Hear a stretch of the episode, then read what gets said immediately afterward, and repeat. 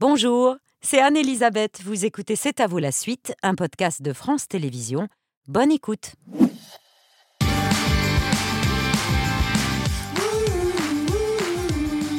C'est à vous en direct jusqu'à 20h55 avec Émilie, Pierre, Patrick, Mohamed, Mathieu et le point cuisson de 20h avec notre chef de la semaine, Michael Meunier, le chef du restaurant de la Villa du Flost à Perpignan. Euh, J'ai rien à faire, tout est prêt, euh, Michael. Bah, Ouais, reviens. Si, vous pouvez quand même essayer de m'aider à ouvrir une noix, une noix de Saint-Jacques, Ah ouais? Une coquille. Ok. Bah, allez, on va se lancer. Je vous en montre une. Avec un couteau, Avec un couteau. euh, un couteau comme ça. À Euh, bourron pour éviter de percer la noix Ah, et pour éviter de se transpercer la main aussi. c'est vrai. Donc en Alors, fait, on l'introduit dans la... dans un coin. Voilà. Et après, on vient frotter le haut de la coquille. Ah, Non, j'adore les coquilles. non, là, un peu plus Oui. profond. À fois les plus profonds, d'accord. Je vous en montre une si vous voulez. Voilà. Ah, mais j'y arrive très bien. Oula, j'ai déchiré la noix. Non, elle est bien faite. Elle est bien faite. Elle est bien faite Oui, oui, ça Et va. après, ça donne ça. hein. Je ne sais pas par quelle opération magique, euh, mais là, il y a de la Saint-Jacques en carpaccio, accompagnée de. Fleur de sureau. De Alors, fleurs de sureau. une petite vinaigrette à base de, de fleurs de sureau et euh, du pain de seigle de, de notre boulanger Ben voilà. à Perpignan. Merci beaucoup, cher Michael. À tout à l'heure. Merci à vous, à tout à Pour le dîner de C'est à vous. Le trac, ça vient avec le talent. Et le trac n'a jamais quitté Jacques Weber, pas plus que le talent. Malgré plus de 50 ans sur scène, a joué les plus grands rôles, de Molière à Tchekhov, du Roi Lear à Cyrano de Bergerac. Nous sommes acteurs, vous savez, nous jouons sur le théâtre, et comme le disait Louis Jouvet, au théâtre on joue, au cinéma on a joué. Vous savez, j'ai démarré avec un monstre qui s'appelait Pierre Brasseur. Il m'avait dit, tu verras, plus tu vieillis, plus tu auras le trac.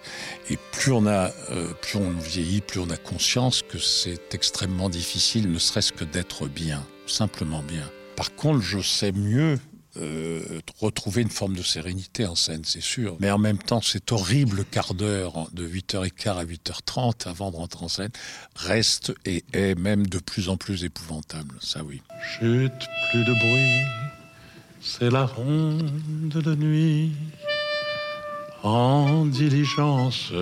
Est-ce que vous avez des rituels qui vous aident à mieux le Eh traverser ben, on pisse dans le lavabo. en tout cas, on a des rituels que l'on ne veut pas changer.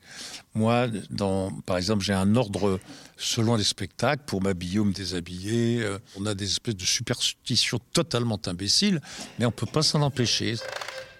Quand Jacques dit un texte, si on le sent, on peut se lancer dans une euh, improvisation. Au contraire, on peut se taire.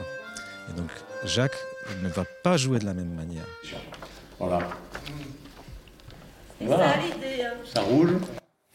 Jacques Weber a le trac, il est à vif à partir de demain et jusqu'au 30 avril à la Scala pour un spectacle où il reprend des textes qu'il aime, sans ordre, sans contrainte, à brûle pour point, et où il partage la scène avec deux grands musiciens, euh, Pascal Contet à l'accordéon et Greg Zlap à l'harmonica, dont les improvisations répondent aux mots, à ces mots. Euh, il est ce soir notre invité. Bonsoir, cher Jacques Weber. Bienvenue ce soir. On ne dit jamais assez aux gens qu'on aime, qu'on les aime. C'est le titre d'un livre qui sort demain, euh, le même jour que cette première à la Scala. Ça vaut aussi pour les textes que vous reprenez sur scène. On ne dit jamais assez les textes qui nous touchent. Euh, oui, et puis alors je me suis inspiré des musiciens, vous savez, des, des- qui- qui reprennent la énième euh, version de, de la sonate numéro 3 ou du scherzo numéro 2 de Chopin. Donc il y a des textes que je reprends depuis très longtemps. La pre- une des premières fois que j'ai fait ce spectacle seul, c'était chez Pierre, au théâtre Marigny, je me souviens. Et il y a des textes que tu, vas peut-être reconnaître. Mais, mais non, y y il y a des textes, donc j'ai envie de reprendre parce qu'avec l'âge, je pense qu'on les joue mieux, tout simplement. Mais là, ce qu'il y a de nouveau et ce que je trouve Eh génial, oui. j'ai une chance inouïe, c'est que vous vous rendez compte que je vais voir le spectacle de Johnny Hallyday au- au- à Bercy. Et qui vous repérez je vois un quart d'heure d'improvisation à l'harmonica, mais absolument génial. Je dis, mais ce type a du génie, quoi. Et ce type, il m'aime bien. Moi, je l'aime bien. Ça doit on, vous on fait, euh, quelqu'un fait qu'on se retrouve. Et je dis, ben, on va faire un truc ensemble. Et on a commencé au théâtre de Poche avec lui, et puis cet accordéoniste qui est connu dans, dans toute l'Europe entière. Pascal Conté. Pascal Conté, qui est magnifique. Donc, avoir la chance, non pas d'être accompagné, mais d'être en œuvre concertante avec ces, ces deux phénomènes, c'est pour moi une chance extraordinaire. Et ça, ça me, voilà, ça me rajeunit, ça m'allège, ça me sérénise. Enfin, je suis tout à fait, je suis tout à fait heureux, quoi. Ça tient à quoi un texte qui vous touche? Ça tient parfois à un seul mot? Oui, Tout à fait. Par exemple, j'ai choisi Mayakovsky, Le nuage en pantalon, je trouve le titre très beau, parce que c'est un des rares poètes qui a eu, l'audace, le culot magnifique de dire à l'eau qui parle? Maman, maman, votre fils est fabuleusement malade, maman, il a un incendie au cœur.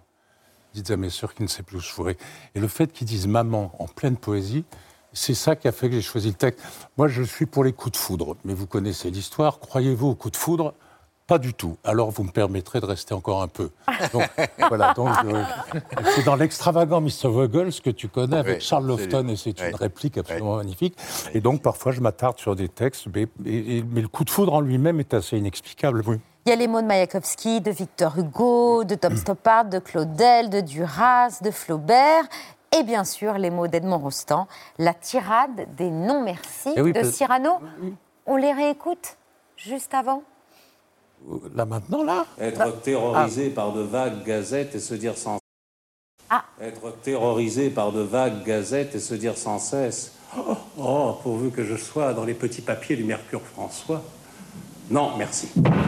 Travailler à se construire un nom sur un sonnet au lieu d'en faire d'autres Non, merci.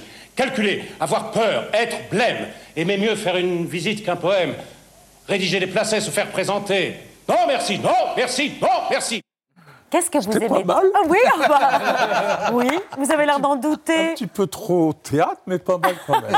Vous jouez moins théâtre maintenant, c'est Non, mais c'est je non pense merci. que tout simplement, enfin tout le monde le sait, mais il y avait un vieux professeur qui était René Simon qui disait Vous serez bien quand vous jouerez les mains en bas. Lorsqu'on a- lorsqu'on s'éloigne de la vanité et lorsqu'on est de plus en plus soi-même. Et donc il y a quelque chose de l'ordre du calme, de la sérénité qui vous prend. Donc à 73 ans, il Vous serait jouez temps les que ça vienne. il serait temps que ça arrive. Qu'est-ce qu'on Voilà. tant chez Cyrano? Vous dites quand même que c'est le héros le plus aimé du théâtre français. Vous avez été acclamé à Mogador. C'était Oui. plein tous les soirs. On se battait pour venir vous voir. Vous racontez dans- d'ailleurs dans le livre que certains abusaient. Roger Hanin, qui avait demandé Ah, Ça, six places. Oui, oui, oui, alors vrai, que c'était complet, mais il les a eues. Oui, oui, oui, non, mais ça c'est le côté des politiques, enfin, ou les copains des politiques, parce que lui en l'occurrence c'était le copain de la politique. Euh, ça, je, je supporte pas ce genre de passe-droit, ça m'énerve beaucoup.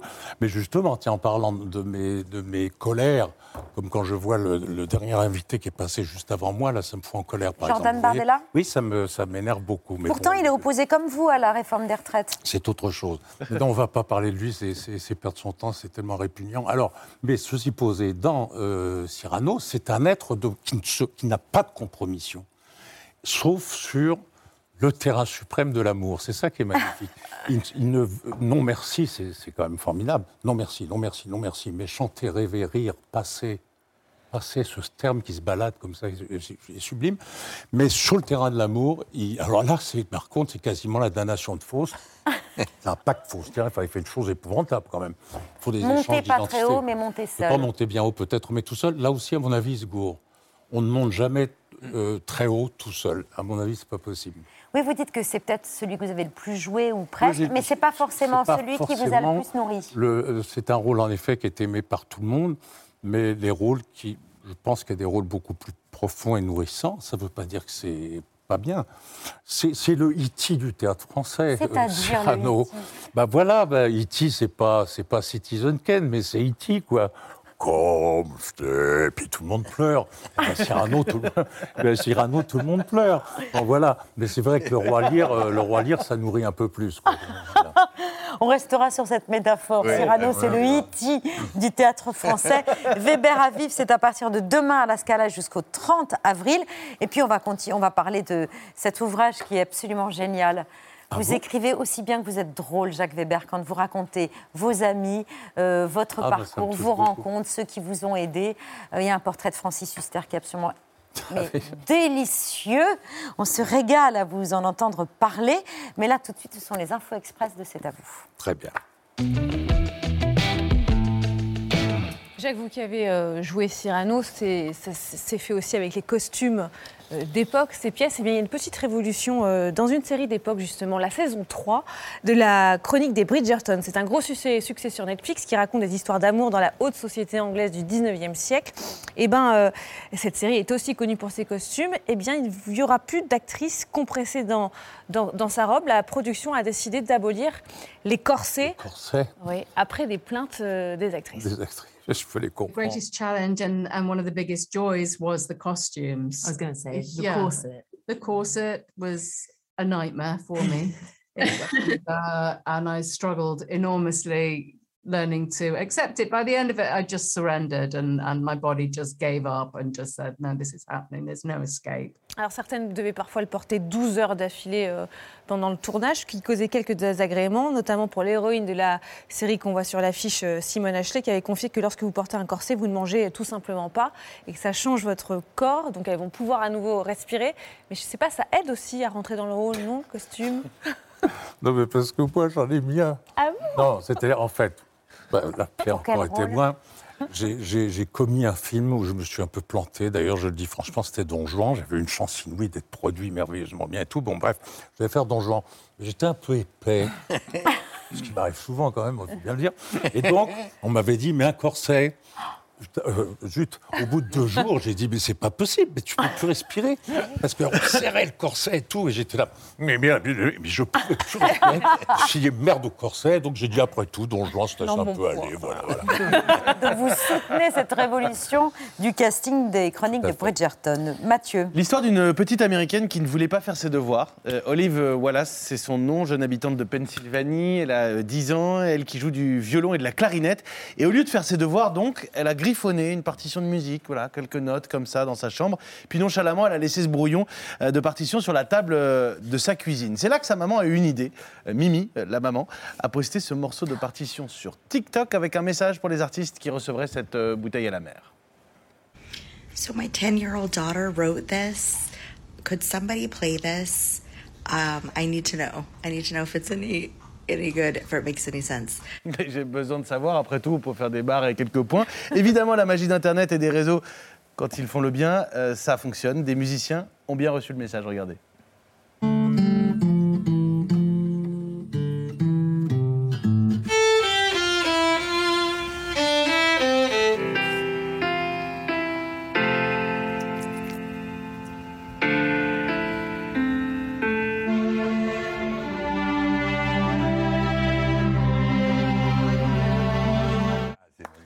Même à l'ordinateur, vous avez entendu, ça marche, un orchestre. En quelques heures, la vidéo a atteint le million de vues, 4 millions euh, en une semaine. Plein d'instrumentistes du monde entier. La partition de la petite Olive Wallace, qui est devenue internationale. Moralité, ne faites pas vos devoirs. Ah, mais c'est ça la conclusion, Mathieu mignon. en tout cas. Ah, c'est super. Elle est devenue compositrice. Quel âge elle a, Odile? 10 ans, Olive. 10 ans. Olive, pardon, qui est devenue Odile. Pardon. Est-ce qu'il y a encore euh, quelque chose qu'on ne sait pas sur euh, Bill Gates, le fondateur de, Microsoft et l'un des hommes les, plus riches euh, du monde? Un livre qui vient de sortir révèle ses derniers secrets. On découvre qu'il était devenu complètement obsédé par un jeu, un jeu sur ordinateur, le démineur. Ça rappelle les souvenirs à, ceux qui avaient un ordinateur dans les années 90, Pierre, Babette, Patrick. En 1990, pour ceux qui possédaient un ordinateur Windows, c'était le jeu emblématique. Le but était simple, découvrir toutes les cases libres sans faire exploser euh, les mines, c'est-à-dire sans cliquer sur les cases qui les dissimulent, c'est à l'écran. Bill Gates passait son temps euh, à essayer de battre le record de points. Il était tellement accro au jeu que les ingénieurs de Microsoft ont commencé par le retirer de son PC. Il s'est alors mis à, jouer sur les ordinateurs de ses collaborateurs. Un samedi soir, très tard, pensant qu'il allait battre son record de points, il convoquera carrément la plupart de ses salariés au bureau juste pour qu'il assiste à sa victoire. Il était quasiment minuit hein, quand même. Euh, Melinda French, la responsable marketing ouais. euh, de l'époque et future Melinda Gates, ordonnera qu'on cache au grand patron les nouveaux records pour euh, ne pas le tenter. Et en dernier record, euh, retour, recours, un des informaticiens de, de l'équipe fabriquera un logiciel pour créer un record imbattable, histoire de calmer définitivement Bah, l'obsession. Laissez-le de Bill jouer, le pauvre homme. Voilà. Ça illustre un trait de la personnalité de, de Bill Gates. Euh, Jacques, est-ce que vous avez été un jour accro dans votre vie à un rien jeu à voir avec Bill Gates, que je- je- j'admire, mais bon, ben, d'accord. Mais non, euh, non, oui, c'était les échecs, moi. Ah. Mais un jour, j'étais au club Vagram, je me souviens, je jouais beaucoup, beaucoup, beaucoup. Puis un jour, je me suis fait battre par deux, trois fois par des mômes de 7-8 ans. Donc j'ai dit, je suis vraiment mauvais, j'ai arrêté. Ça m'a énervé beaucoup. Et même Huster, tiens, non, mais Huster, ça m'a énervé. Il Parce vous a battu lui, aux échecs Parce qu'il jouait beaucoup moins que moi, mais très honnêtement, je pense qu'il était très, très doué. Ah ouais. il il m'écrasait. Il disait Je vais t'écraser, tu vas t'écrabouiller. Voilà. Et c'est marrant, vous n'avez pas fait euh, remarquer à Jacques Weber que dans les années 90, lui aussi, il avait un ordinateur et gna gna gna Ah non, moi c'était par que pur euh, plaisir de la taquinerie. Voilà, c'était- il y avait rien D'accord, mais c'est marrant, on taquine pas. euh, Ah non, non, on taquine Ceux qui sont à notre l'invité. droite et qui sont un On peu plus costauds que nous. Ah oui, bien sûr. C'est la peur, peut-être. Oui, c'est Ah ouais. exactement ça. c'est l'œil de Pierre.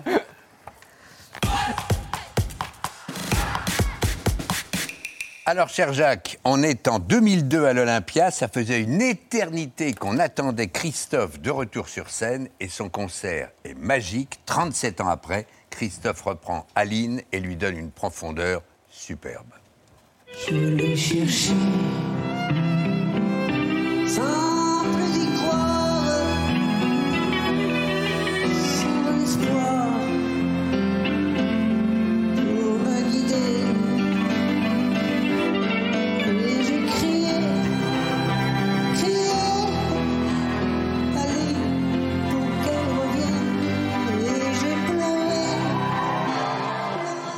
qu'un concert filmé. Euh, ces images sont extraites d'un film qui sort demain en, sa- en salle, Christophe définitivement. C'est un film à voir en salle avec du beau son, réalisé par deux artistes, Angel Lexia et Dominique Gonzalez Forster. Elle qui depuis 25 ans fait se marier génialement les sons, les couleurs, les musiques, les images et même les nouvelles technologies. Dominique et Ange ont emmené Christophe dans les musées qu'il adorait et lui les attendait à l'Olympia que connaissait peu.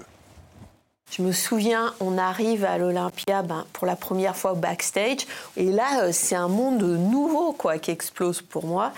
De la même façon, moi, je l'amène euh, au musée d'art moderne de la ville de Paris pour ce concert dans la fée électricité qui était vraiment fou, quoi. Parce qu'il y avait, je pense qu'il pouvait donner toute sa dimension expérimentale, visuelle. Ce film, ce n'est pas Christophe, sa vie, son œuvre, c'est Christophe à l'œuvre, imaginant ses sons, cherchant euh, sa note et son ambiance, la nuit dans son appartement ou sur scène avec ses musiciens.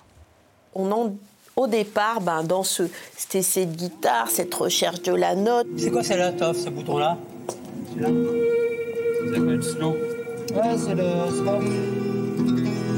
J'espère qu'on perçoit à quel point, euh, quand on arrive après au concert et aux chansons, et, à- et on va dire à ces, à ces merveilles que sont les chansons, et ben, que c'est hyper précis, mais d'une mais d'une précision euh, magique en même temps. Toute la jeune génération des artistes français a aimé euh, Christophe et il adorait travailler avec eux. Et notre génération à nous, cher Jacques, l'aime depuis 1965. Ce film est fait pour nous tous. Il est beau trois ans après sa disparition, trois ans ou presque. Vous allez être heureux de le retrouver avec de telles images, épaté forcément par son obsession de la perfection, même teintée d'humour. Si par exemple je te, passe, je te passe le texte en couleur, plutôt que les 5 petits points de suspension, je te les passe en couleur le texte. Si ça change, ça bascule du blanc au rouge. Ça, les petits points, moi. Tu préfères les petits points. Ça t'embête Bah ouais, parce que les- moi j'ai un texte qui est enchaîné. D'accord. Et là il faut que j'amène des petits envoie points. en rouge. Alors, envoie en rouge. Envoie en rouge. Ou alors je t'enlève complètement le texte et, et- et c'est parti quoi. Oui, mais tu me dis, il y en a peut-être qui va arriver. Et voilà, le truc c'est ça. Non, envoie du rouge. Alors qu'en rouge, comme ça ça te laisse le temps. ouais. Si tu continues. Pas du violet Ou du violet, une couleur on va dire. Une couleur. Ouais, violet, ouais. Voilà. Euh, Christophe, définitivement, par Dominique Gonzalez Foster et Ange Lexia, c'est demain en salle. On termine avec celle-ci. Te souviens-tu quand je chantais?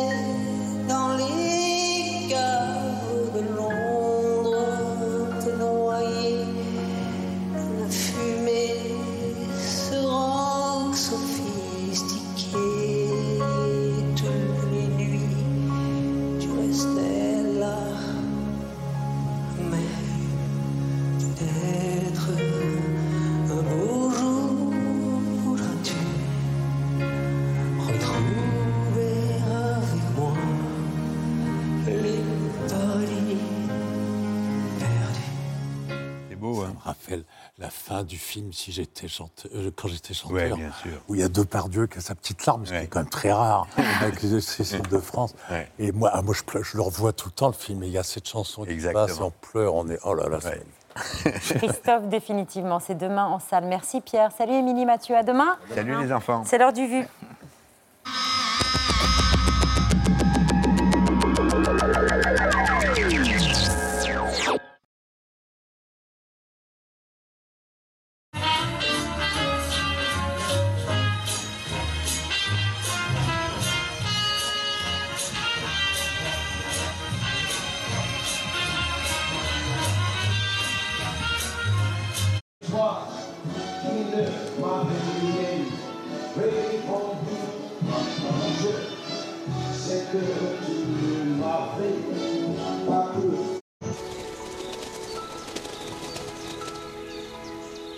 La pression du gouvernement, chaque enseigne de la grande distribution annonce son panier anti-inflation jusqu'au mois de juin.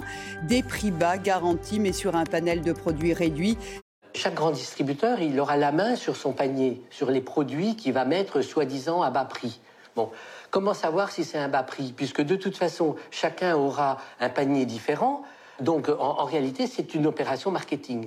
Quand on est précaire, quand on a peu d'argent, euh, c'est évidemment très compliqué de prendre soin de soi. Chaque sou est compté. On ne peut pas se permettre d'aller chez le coiffeur et de payer 40 euros. C'est impossible, ça ne fait pas partie du budget. Les vols dans les supermarchés et les petits commerces ont augmenté de 14% l'année dernière. Alors Corinne, caissière depuis 20 ans, Ah, j'ai regardé dans les sacs. redouble de vigilance avec chaque client. On est des fois surpris. Par exemple bah, Par des personnes qu'on ne croirait pas déjà. Maintenant, c'est vraiment euh, tout, tout le monde. Genre, je suis dans un gros burn-out professionnel. Je travaillais à McDo et sous la pression, euh, j'ai explosé. C'était euh, des cris constants, des bips dans tous les sens. C'était une pression constante, fallait aller vite, vite, vite, vite, vite, tout le temps, plus vite, plus vite, plus vite, plus vite. Et euh, au bout d'un moment, bah, je vomissais à chaque fois avant d'aller travailler. C'était de plus en plus difficile d'y aller. Et je continuais parce que bah, j'avais pris mon indépendance, j'avais un loyer à payer, je devais me nourrir, me loger. Et je voulais pas retourner chez mes parents parce que je voulais pas avouer mon échec. Et pensez aussi aux personnes que vous applaudissiez tous, que nous applaudissions tous à 20h, il y a deux ans, les soignants, les infirmières, les médecins, les aides-soignantes, les ASH. Comment vous pouvez oser les regarder encore aujourd'hui? Gabriel Attal, le ministre des Comptes publics, estime lui que ceux qui veulent mettre la France à l'arrêt vont pénaliser ceux qui triment. Est-ce que vous ne prenez pas le risque de jouer une France contre l'autre? On ne veut pas diviser, euh, clairement.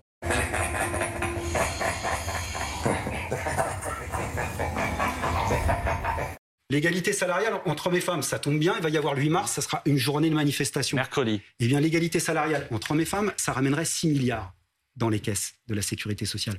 À Barcelone, depuis octobre, les employés de l'administration catalane peuvent s'absenter 8 heures par mois si elles souffrent de bouffées de chaleur, insomnie ou encore douleurs articulaires. Les symptômes de la ménopause sont pris en compte par un employeur pour la première fois en Europe. En fait, le gouvernement a un objectif de réduction de son déficit à 3% en 2027 et il s'est lui-même créé une difficulté en baissant les impôts sur les entreprises, la baisse des impôts de production, et en baissant les impôts notamment sur les ménages aisés, la taxe d'habitation. Donc il se crée un déficit alors même qu'il doit le réduire. On est aujourd'hui à environ 5%.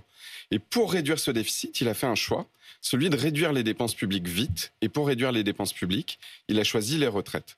Dans un instant, les dernières annonces de- d'Elisabeth Borne, juste après la pause publicitaire. Pardon, mais voilà, c'est France Télévisions, c'est service public. Il faut faire rentrer de l'argent.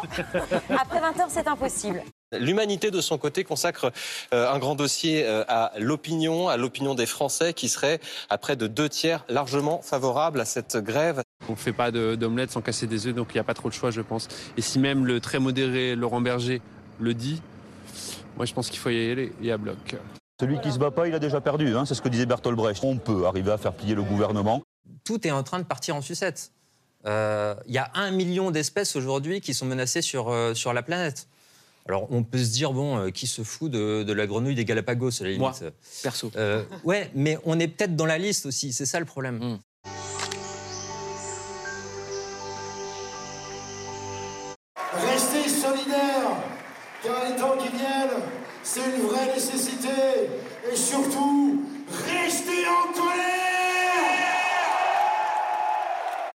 lance le hashtag Blocus Challenge. Postez vos plus belles photos de blocus de lycée et d'université. Le gagnant tiré au sort pourra visiter l'hémicycle en compagnie de l'élu. Réaction indignée de ces députés de la majorité. La politique n'est pas un challenge TikTok, riposte la présidente de l'Assemblée nationale. Autre lot à gagner, une visite d'un commissariat selon ce syndicat policier qui rappelle que bloquer un établissement scolaire est illégal. Et cette vidéo aux allures de jeu concours comptabilise déjà plus de 10 millions de vues. Ça devient n'importe quoi, hein. c'est- et qui devient complètement ouf. Euh, forcément, pour certains, ce n'est pas une démarche très sérieuse. Moi, je suis un jeune qui utilise TikTok euh, souvent, donc euh, on utilise des codes qui sont les nôtres. Puis on s'est dit aussi que ça allait déclencher une panique bourgeoise qui allait en faire parler. Écoutez, ça Une va fonctionner. panique bourgeoise. Ah, mais c'est incroyable. Quand le pire des réseaux rencontre le pire de la politique, ça donne Louis Boyard. En fait, c'est n'importe quoi. Euh, Il n'y a aucune conviction. Il fait gagner des visites à l'Assemblée nationale comme s'il faisait gagner des crèmes hydratantes à ses abonnés. C'est vraiment n'importe quoi et, et je pense qu'il doit être sanctionné. Qu'est-ce qui vous fait peur? La brutalité, la mauvaise foi, le,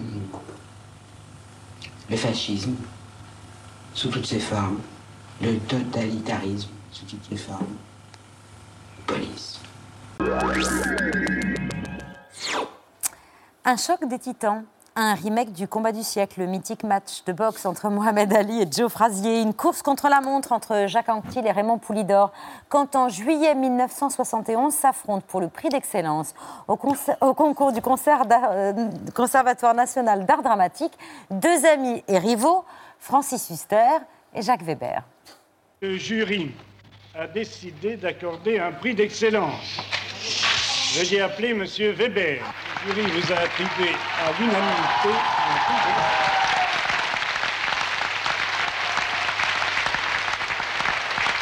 Veuillez appeler Monsieur Huster.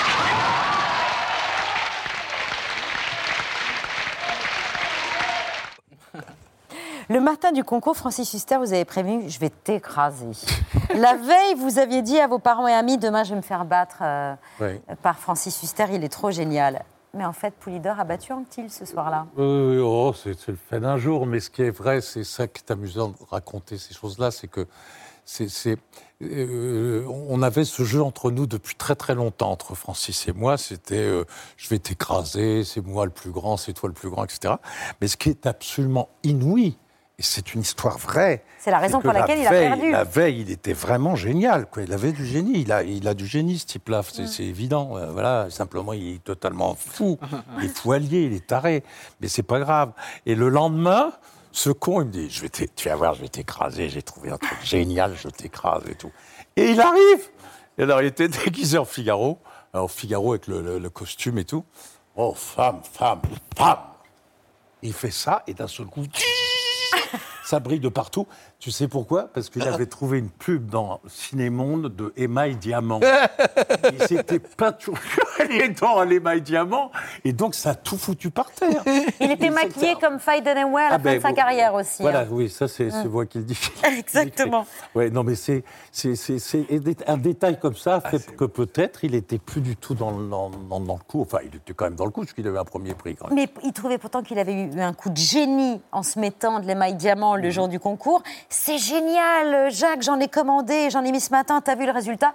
Vous n'avez jamais osé lui dire que s'il n'avait pas eu le prix d'excellence, c'était sans doute à cause de ce Bah, sourire je- euh, je- beaucoup non, trop non, voilà, flash. je vais pas dire.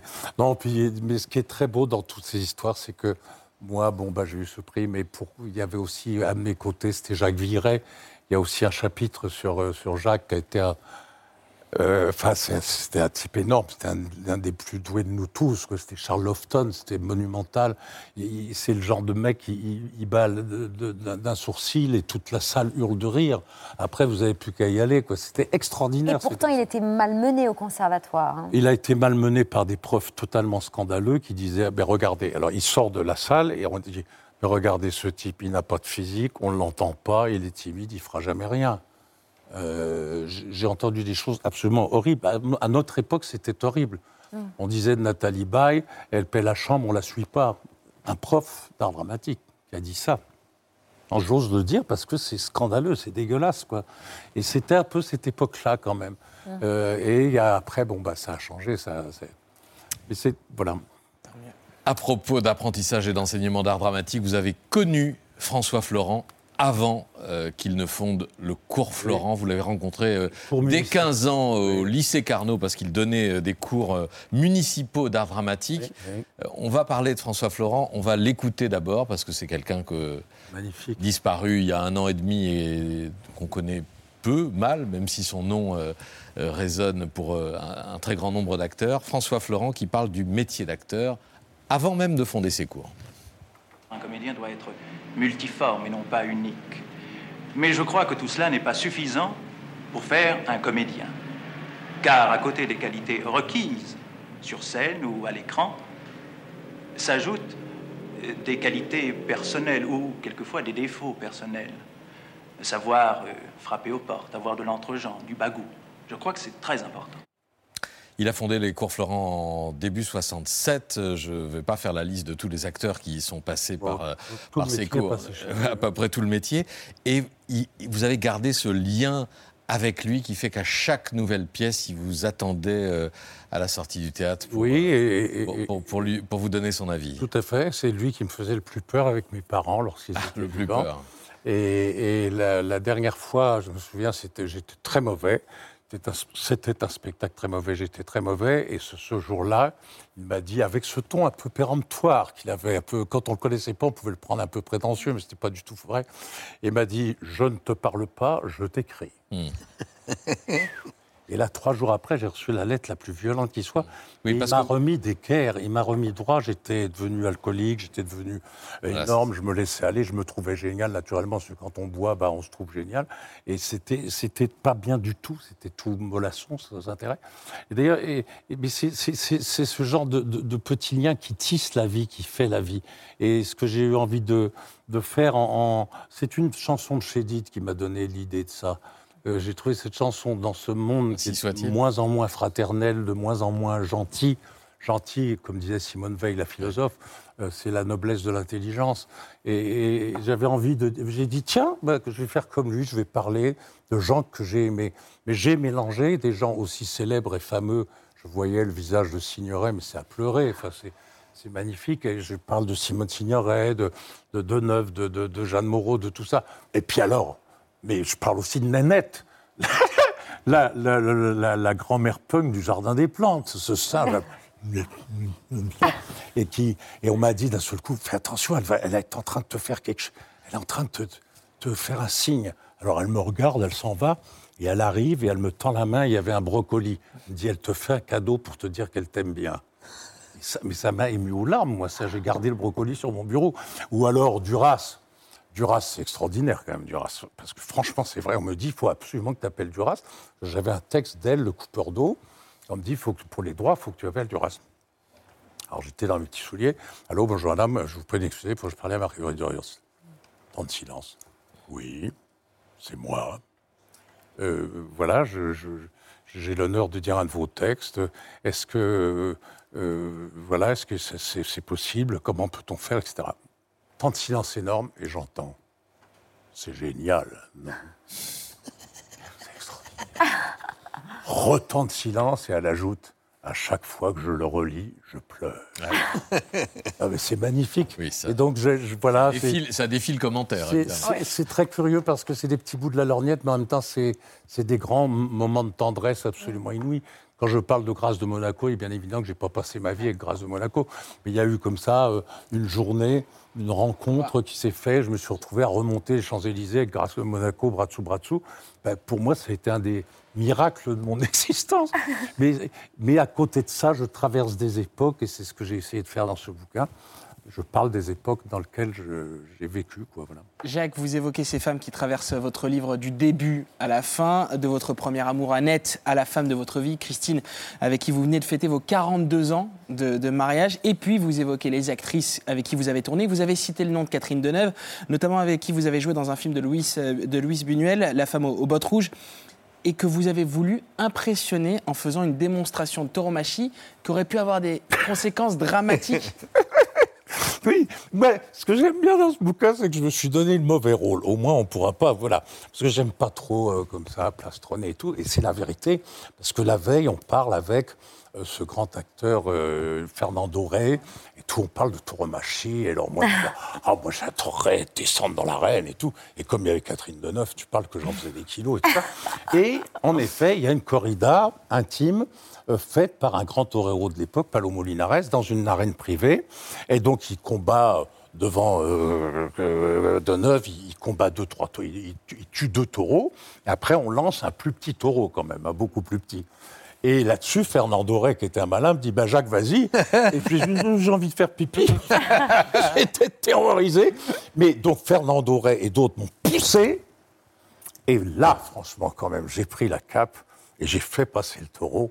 Pas, pas en regardant de neuf, parce que je regardais quand même ce qui passait devant moi. Mais voilà, j'étais très très fier de faire passer le taureau. Mais alors bon, bah, j'étais, c'est vrai que j'étais très très touché par Catherine Deneuve, qui est une femme magnifiquement drôle, magnifiquement énergique, magnifiquement elle est merveilleuse. Mais après, il y a Mastroianni, son amoureux qui a débarqué. Alors là, le charme absolu intégral, vous vous, vous sentez nul. Vous vous sentez nul, parce que le charme à ce point-là, je ne sais pas si tu as déjà vu ça, hein, c'était... Ça c'était- devrait pas- quelque chose. Il est descendu de l'avion avec le fait-tout pour faire la pâte. Et il disait Vive la pasta Ce à quoi répondait Laura Betty Vive la fica Je ne traduis pas, je vous laisse. Euh, avant d'être torero, euh, vous avez- pour Catherine, vous avez refusé d'entrer à la Comédie Française pour rejoindre le théâtre populaire que Robert Hossein venait de fonder à Reims. Robert Hossein n'avait pas une très bonne réputation chez les gens de théâtre à cette époque-là, car Geoffrey de Perrac, son personnage de la saga Angélique, marquise des Anges, lui collait à la peau, et on le prenait un peu pour un fou, mais ça, ça vous plaisait. Que représente euh, Reims et Robert Hossein pour vous? Ah, C'est c'est essentiel parce que je suis sorti du conservatoire, j'avais un choix bon à faire. Et j'ai euh, j'ai pris euh, l'aventure parce que personne connaissait euh, ce qui allait se passer là-bas. Enfin, et comme vous disiez tout à l'heure, Sen avait la réputation d'un type un peu, un peu fou, un peu comme ça. Et c'était à première vue inquiétant. Et bon, puis j'ai foncé parce que je suis peut-être un peu comme ça aussi. La première pièce qu'il a montée, euh, c'était Crime et Châtiment, et vous racontez, vous, jouiez euh, Raskolnikov, et vous racontez comment il a appelé le tout Paris, il vous a même passé la calasse. Ah, D'abord, dans Reims, il avait mis une, une- une grande banderole du théâtre, comme vous n'en verrez qu'au cinéma. Et après, il m'a dit, je vais te montrer comment on monte une générale. Et il m'a passé, il, passe, il- avait tout le monde. C'est comme ça qu'il y avait Grâce de Monaco, Belmondo, Nana Delon, tout le monde. Et à un moment, il dit, allô, ma chère Maria, faut que tu viennes, ce type est génial dans Raskolnikov. D'ailleurs, je te le passe, il est fou amoureux de toi. Il la à peine, il m'a tutoyé et tout ça. Et donc, je me suis retrouvé, mais c'est merveilleux, ça, c'est bouleversant. Et j'ai entendu cette voix qui était, parce que c'était une femme esselée dans son avenue Foch qui était finie. Et alors, alors, je vais vous donner conseil, jeune homme, il faut respirer. Respirer, c'est la vie. C'était magnifique. Et ce que j'ai essayé de faire avec ce livre, pardonnez-moi, c'est d'essayer en tout cas de bien écrire. C'était la moindre des choses, c'est le respect que je voulais apporter à tous ces gens. Bon, là, je fais un peu le clown. C'est extrêmement parce que je bien suis très gai écrit. ce soir, je sais pas pourquoi. mais euh, mais j'ai voilà, j'ai envie de, d'écrire bien les choses. C'est très important pour moi.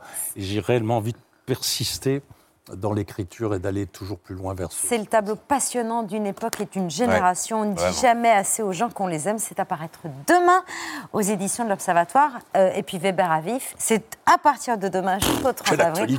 Bah oui, on ne vous arrête plus. À la Scala de Paris. Esther va être très jaloux. Ah bah. Je suis en train de m'écraser. Euh, et puis surtout que vous allez passer à table. ah bah très bien. Bah alors là, Exactement. ça, c'est après Zoé Bruno, j'étais à ça. J'étais à ça. Bah ça va, toi, t'es pas stressé, dis donc, en ce moment J'ai passé le week-end chez papa. tu regardes quoi, papa? Tais-toi, ma pupuce, sinon j'entends rien. Un témoin l'a vu s'échapper sur son volet d'électrique comme un boulet de canon. Pourtant, sans casque, le malfrat n'a pas hésité. Ah oui, tu te rends compte, avec ce qui se passe dans le monde, mais on n'est plus en sécurité nulle part. T'as déjà regardé les chaînes d'infos en continu, en continu? Un groupe de squatteurs s'est introduit chez la septuagénaire. Sourde et malvoyante, c'est une odeur de On a bien fermé la porte à clé Attends, je vais aller vérifier quand même. Je vais fermer les volets quand même, au cas où quelqu'un voudrait casser la vitre avec un caillou. Le 34e, un chiffre record qui étonne et qui questionne les habitants du quartier. Mais il fait tout noir, là, ma pupuce Bon, enfin, tu veux le terroriser ou quoi? Il vit dans un quartier très sûr, papa. Mais qu'est-ce qu'il fabrique? Oh, mais qu'est-ce que tu fabriques?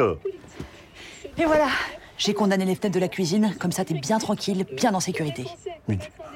Non, là, là- là, c'est peut-être un peu excessif, ma cocotte. Il y a un type qui va passer cet après-midi pour installer la nouvelle alarme. Et puis je me suis renseignée aussi, pour coller des bouts de verre tranchant sur ton balcon. Tu débloques complètement, quoi. Tu, tu l'as séquestré. Mais pour le protéger Mais le protéger de quoi? De qui? Ils sont dans les villages, ils sont dans les campagnes. Après, je suis allée sur le Darknet pour lui trouver un petit flingue. Un flingue? Mais t'es folle ou quoi? Mais un petit flingue de papy, trop mignon. J'ai laissé tomber. Après, j'ai changé de chaîne. Ça a été beaucoup mieux. Bon, oui, papa, comment il va? Super, regarde. T'as mis des caméras dans son appart? Ouais, ça va beaucoup mieux, effectivement. Hein. Ah ouais, tu te rends compte, j'étais à ça de devenir parano, moi. Ah. Jacques, bienvenue à la table de cet aux côtés de Bertrand Chameroy et de Nadia Fares, de Nadia Fares et de Nathalie Marchac. Bonsoir à toutes les deux.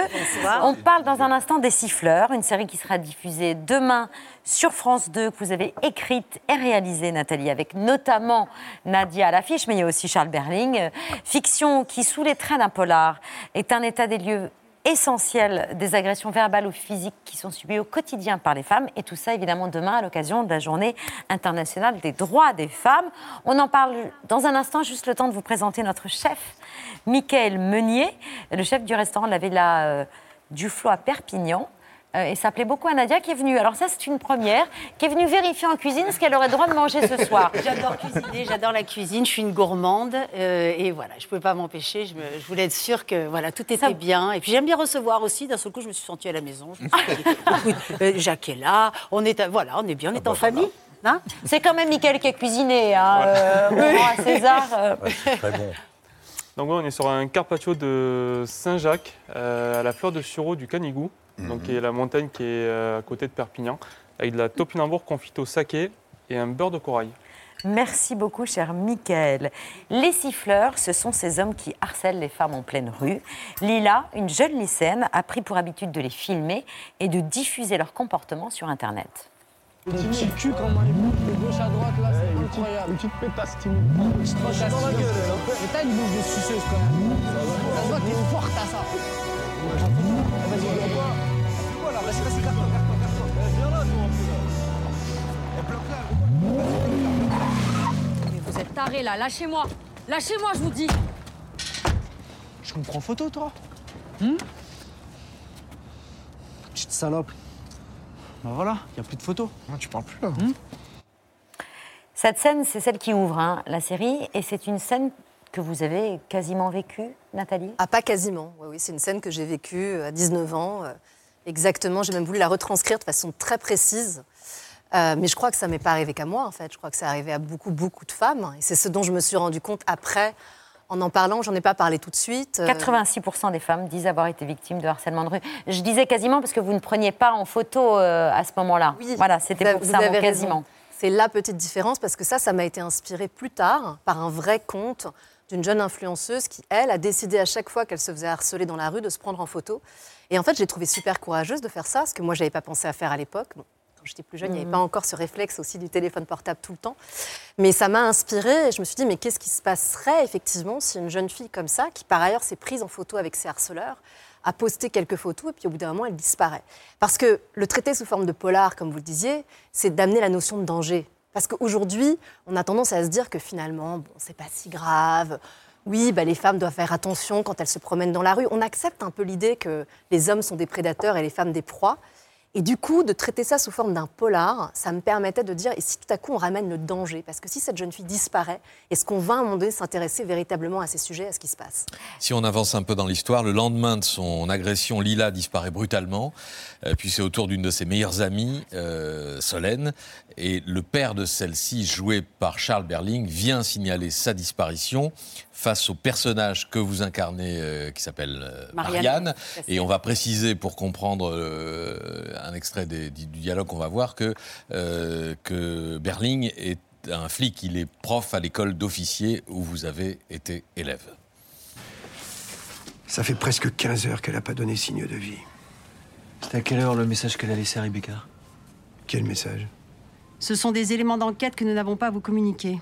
Écoute, Marianne, Vous ne m'appelez pas Marianne, vous ne me tutoyez pas. je veux juste que tu. que vous compreniez que c'est pas du tout son genre de pas donner de nouvelles. Je la connais, ma fille, merde. Alors vous avez certainement une explication à nous apporter sur les clichés d'elle qui traînent sur des sites porno amateurs Quoi? On a retrouvé des dizaines de photos et de vidéos postées sur plusieurs années. Depuis les 15 ou 16 ans de votre fille, si sage, et que vous connaissez si bien. C'est pas possible. Alors, on n'en dira pas plus, mais on, sait, euh, on comprend à la fin de la série pourquoi euh, il y a ce face-à-face aussi tendu et pourquoi vous êtes aussi méfiante, mais vous incarnez plutôt un personnage de flic de, de la vieille école, quoi. Vous êtes, euh, vous avez Méfiante, méfiante, vous êtes gentille. des... Euh, vous- Dans le rôle de la sympathique, Marianne Cassem. Votre première réaction, c'est de penser que si Lila a disparu, c'est qu'elle a cherché les ennuis, quoi. Oui, une des premières scènes, et c'est là où c'est très très bien écrit, c'est qu'on prend à contre-pied les clichés et, euh, et c'est elle qui, c'est mon personnage qui fait cette remarque très misogyne euh, en disant alors elle ferait bien de mettre des jupes un peu, un Mm. peu moins courtes. Et c'est d'ailleurs mon lieutenant, un jeune gars qui est là et qui me dit mais c'est complètement misogyne ce que vous racontez là. Et, euh, et- et c'est en ça où, où c'est surprenant. Euh, ça y est, c'est les, les jeunes hommes maintenant qui. euh, Oui, moi, c'est plutôt la vieille école, effectivement. Mais on comprend aussi au cours de l'histoire que je trimballe, euh, on voit mon personnage un peu euh, mec avec blouson en cuir, le jean de mec avec une démarche un peu cow-boy. En fait, c'est une femme qui, qui occulte complètement la, la part féminine. euh, et on comprend au cours de cette enquête pourquoi.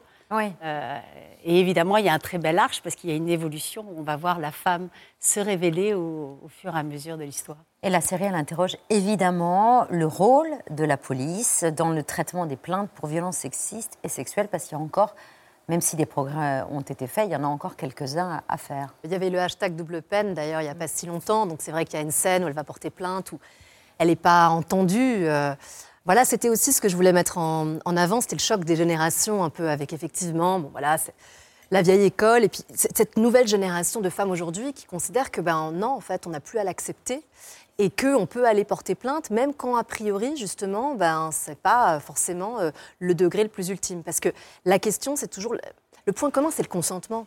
Parce qu'on dit toujours oui, mais c'est pas grave, effectivement, il y a une drague un peu lourde, on doit pardonner aux dragueurs lourds. Mais en fait, la question, c'est est-ce que la femme en face, elle consent À n'importe quel degré, si la réponse est non, en fait, on doit s'arrêter. Pierre Nadia, au tout début de votre carrière, on vous comparait très souvent, presque trop souvent, vous deviez le penser, Alissa Pritch. à un Ah top- Non. Je pensais à quelqu'un d'autre. Cindy Crawford. Je pensais à quelqu'un d'autre. Il y a combien de fois que- qu'on va vous le dire, ce que je vais vous dire maintenant, que vous avez quand même un, un faux air avec Cindy Crawford quand même? Vous trouvez pas les garçons là? Quand même. Ça vous rappelle quelqu'un, non? C'est un compliment et c'est vrai que ça, ça fait 10 000 fois qu'on me dit ça. J'ai fait mon premier défilé à Deauville euh, le week-end dernier. On a des Euh, images d'ailleurs. Oui. Bah on va regarder ça ensemble et puis on en parle. Fois. C'était la première fois que vous défiliez. Ah oui, vraiment, la toute jamais première envisagé une, une carrière de mannequin Non, non, pas vraiment. Ah c'est vrai que là, avec la lumière comme ça, la tenue, l'éclairage, les talons qui vont avec, c'est vrai qu'on on peut inévitablement penser à Cindy Crawford quand même. Ça Et c'est voilà, c'est bien hein, de retrouver ces images. Ah, c'est chouette, merci. Mais vous avez tourné avec Claude Lelouch, euh, vous avez tourné euh, un grand rôle à côté de Thierry Lhermitte, vous avez tourné avec Perny Bonvoisin, vous avez été dans les Rivières Pourpres, et ça fait plaisir de vous voir revenir, parce que vous avez consacré beaucoup d'années à élever vos enfants. Oui, c'était mes deux productions euh, hollywoodiennes. Euh, je produisais du lait et des enfants. euh, voilà, et j'étais j'étais très, très. J'ai fait ce choix parce que je suis quelqu'un de très, très entière. Je ne me voyais pas du tout vivre moite-moite. Voilà, il fallait que j'aille au bout de mon, ma famille. Voilà. Mohamed, Pour une dernière question. Pour continuer d'évoquer les, les États-Unis, vous êtes parti vivre euh, aux États-Unis 18 ans. Euh, vous êtes revenu en France il y a quelques années. Euh, sur ces questions d'égalité femmes-hommes, est-ce que vous estimez qu'ils ont un, un temps d'avance? Quel regard vous portez? C'est très difficile parce que. Regardez aujourd'hui, on est en totale régression aux États-Unis, le- ne serait-ce que sur le droit de vote, le droit de vote, pardon, le, le droit de, l'avortement, de l'IVG. C'est- on est- Il y a des États où des femmes maintenant, euh, qu'elles soient victimes de viol ou autres, elles n'ont plus ce droit. Elles sont obligées de partir en Californie ou dans d'autres États. Donc, euh, c'est d'un État à l'autre, vous êtes dans un pays ou dans un autre. ça n'a plus de sens en fait. Il n'y a, plus de cohésion dans ce pays. Donc, Mm. euh, le- le- franchement, le droit. Alors oui, à Hollywood, ah oui, là oui, c'est sûr que sur le, ce qu'ils disent, appellent la diversity. Euh, maintenant, voilà, on veut des Noirs, on veut des, des Asiatiques, euh, on veut des femmes, euh, on, on lutte pour la parité. euh, donc il y a, mais c'est en Californie. Euh, si on commence à rentrer un petit peu dans le centre des États-Unis, c'est une, c'est un autre, un, un autre univers. Donc il y a encore beaucoup, beaucoup de boulot. En France également. C'est la raison pour laquelle Les Siffleurs, c'est une série euh, importante, essentielle. C'est diffusé mercredi 8 mars à 21h10 sur France 2. C'est signé Nathalie Marchac avec Nadia Fares. On était très heureux de vous recevoir toutes les deux ce soir. On conclut cette émission comme tous les soirs par les actualités de Bertrand.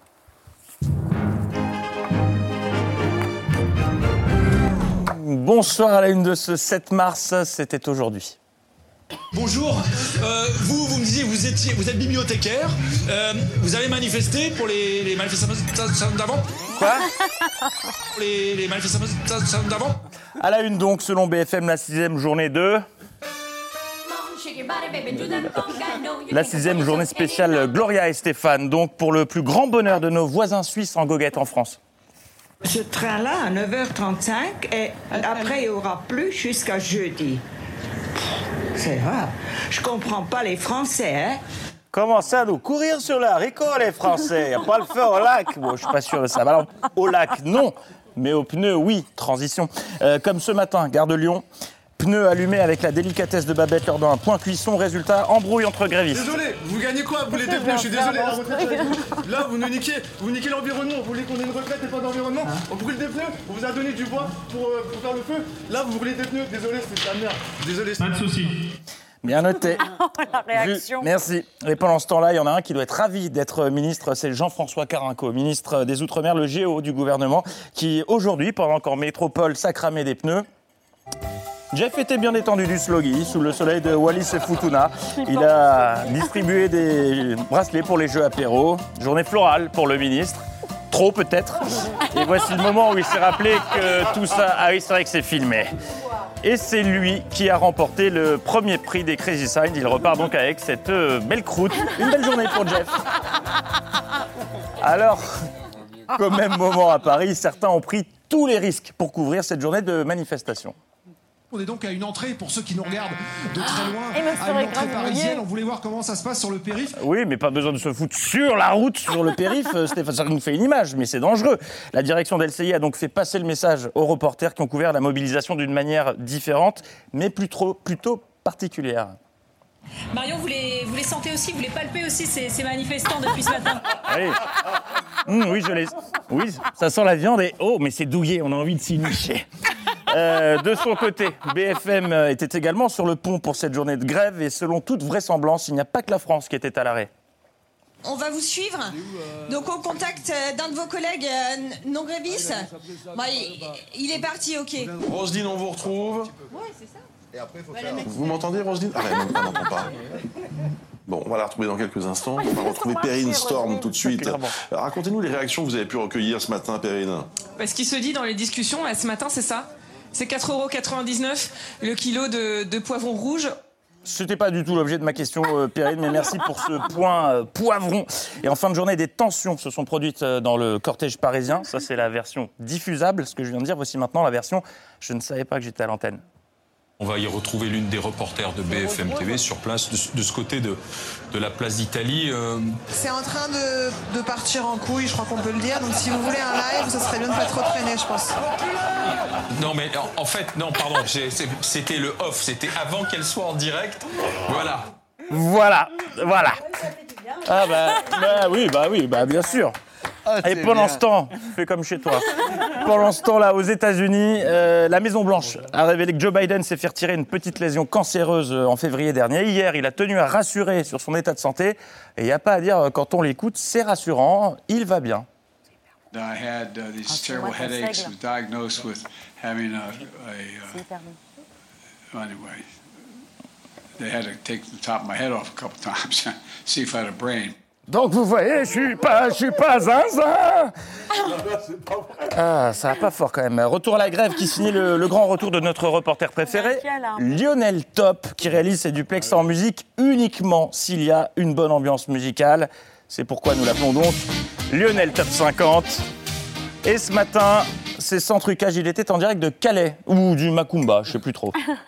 Des agents du port qui sont fortement euh, mobilisés. Le port de Calais est quasiment à l'arrêt euh, en ce moment. On a vu en arrivant ici euh, à Calais des files de camions qui sont en train de se former parce que l'ensemble des guérites euh, par lesquelles doivent passer les camions pour des démarches administratives sont fermées ce matin. Hmm, reste maintenant à savoir euh, si ce mouvement va s'installer dans la durée euh, ou pas. Vous êtes fatigué On n'est pas fatigué. Et si vous pensiez avoir euh, passé une mauvaise journée, rassurez-vous, il y a toujours pire. Avec un peu d'organisation, vous voyez, ça se passe pas trop mal. Ah, pop, pop, pop, pop, ne jamais dire ça se passe pas trop mal, c'est généralement pile à ce moment-là que ça se passe mal. Ça se Non, passe. juste le son, merci. Monsieur qui arrive en courant, attention à la marche en montant dans le train, attention à la Granino et à la Candide Maout des BFM. Ça se passe pas trop mal et Anne va partir. euh, Oh, attention Voilà. On devrait pas rire. Quand je pense que. Jean-Luc Reichmann s'est tué à nous le répéter tous les midis pendant 20 piges, attention à la marche On referme On ces peut actualités. revoir l'image Oh, vous voulez revoir l'image Vous êtes vraiment Oui. sadique, vous arrachez les ailes des mouches quand vous étiez enfant C'est pour l'info Alors revoyons l'image. L'information. Ça se passe pas trop mal et Anne va partir. euh, Oh, attention Voilà. Je, l'ai eu, mais il va bien. Ouais, il est moins au top que Lionel. On referme ces actualités avec notre feuilleton du moment, les débats au Sénat qui hier proposaient une soirée spéciale. Il faut que vous nous dites ce soir.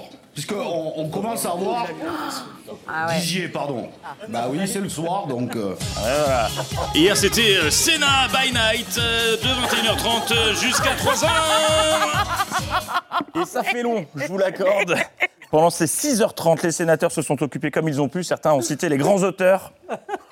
Le sketch des inconnus sur les taxes. Je vous invite à le regarder. Taxe cité passage. Taxe pour que tu craches.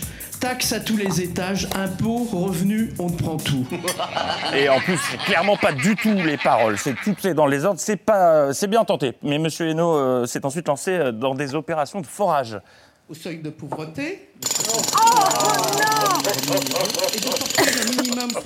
Ah, on s'occupe comme on peut. Séance nocturne présidée euh, dans sa deuxième partie par Gérard Larcher. euh, Enfin, vu l'heure, c'était plutôt Gérard Larguet, euh, qui cumule les problèmes. Il est à la fois sourd, miro et têtu. Madame de la Provoté. C'est pas elle du tout. Quoi? C'est pas elle du tout. C'est encore moi. C'est le- l'amendement. A une, une erreur dans l'alias. Ouais. Voilà.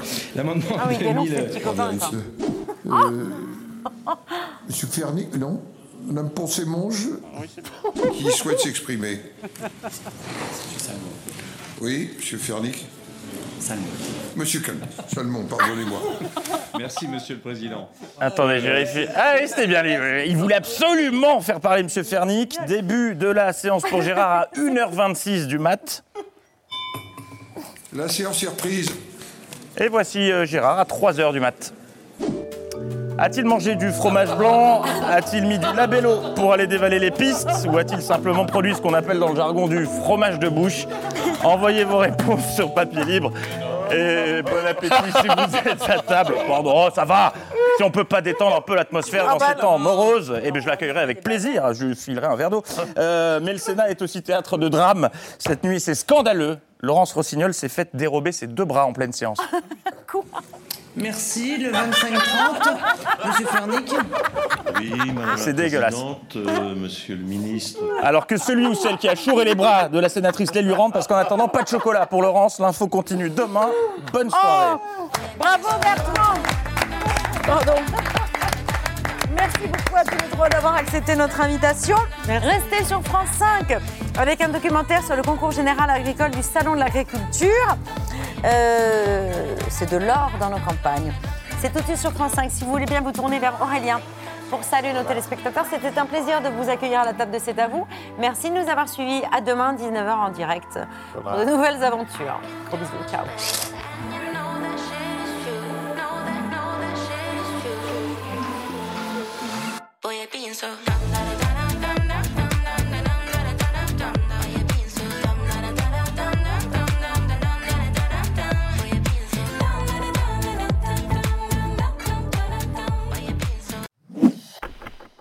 Merci d'avoir écouté ce podcast de France Télévisions.